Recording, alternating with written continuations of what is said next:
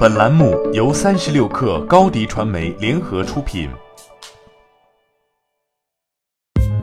三十六氪正式推出一款学习型产品——克星学院，每周一封邮件，为你挑选最具价值的新闻，还能加入三十六氪终身学习社群，让你快速成长。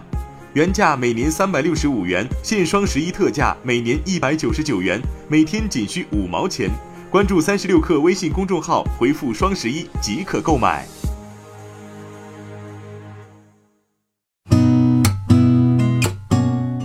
八点一刻，听互联网圈的新鲜事儿。今天是二零一九年十一月八号，星期五。您好，我是金盛。日前，国家卫生健康委等八部门联合印发了关于进一步加强青少年控烟工作的通知，其中提到。全面开展电子烟危害宣传和规范管理，各地要主动加强对电子烟危害的宣传教育，不将电子烟作为戒烟方法进行宣传推广，倡导青少年远离电子烟。在地方控烟立法、修法及执法中，要积极推动公共场所禁止吸电子烟。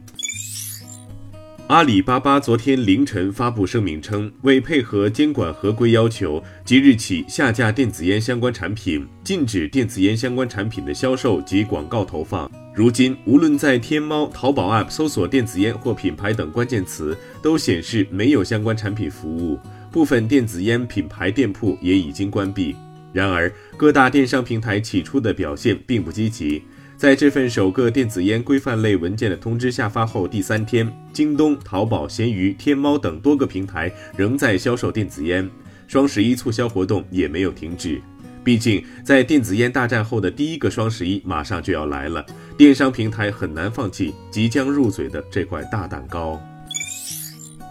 据晚点报道，印度明星创业公司 OIO 近期修改了中国业主相关规则细节，做法包括给住客的优惠券改为由业主承担，而其按惯例应由平台承担。如果发生投诉等问题，会对业主罚款甚至扣保底，罚款力度加大。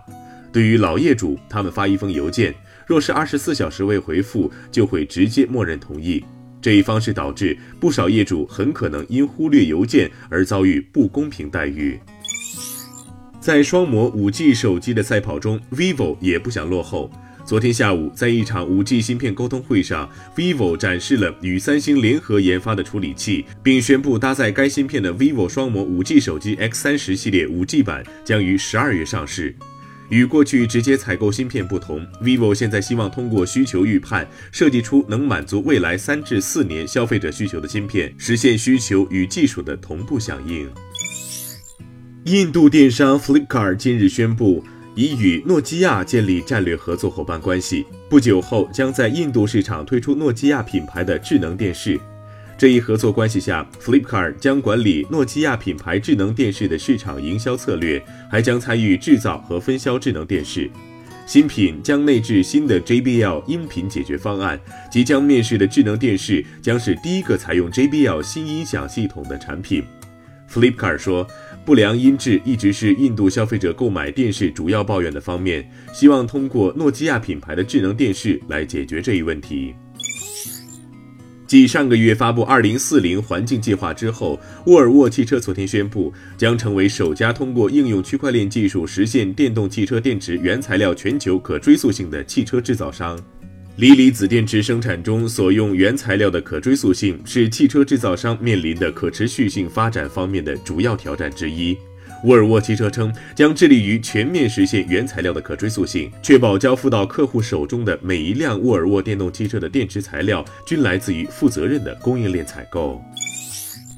福布斯中国昨天发布二零一九年度中国富豪榜，榜单共计富豪四百位，上榜门槛升至七十点七亿元，高于去年的五十八亿元，重回二零一七年的水平。马云蝉联榜首，身家从去年的两千三百八十七点四亿元涨至两千七百零一点一亿元。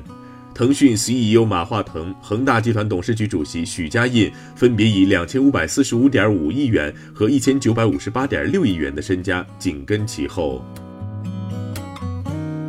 八点一刻，今日言论谈到支付宝与微信之间的竞争，马云说，蚂蚁和支付宝最应该感谢的就是微信。微信能够做成今天这么大规模，腾讯是一家了不起的公司。在中国，我们两家公司展开各种各样的竞争，使得阿里越来越强盛，腾讯越来越强盛。我们比的是未来的战略、人才体系、对组织的思考和对未来世界的判断。联想集团董事长兼 CEO 杨元庆在接受采访时说：“我们对于 PC 的前景依旧很看好。”杨元庆指出，PC 和手机完全属于两类工具，手机是消费性工具，PC 是创造性工具，所以 PC 不会被取代。杨元庆还称，尤其乐观的是，目前正赶上系统换代，从 Windows 7向 Windows 10转换仍在进行中。目前，全球仍有一亿多台电脑运营 Win 7及更早版本，这些电脑也将会被替换。好，今天咱们就先聊到这儿。编辑崔彦东，我是金盛，八点一刻，咱们下周见。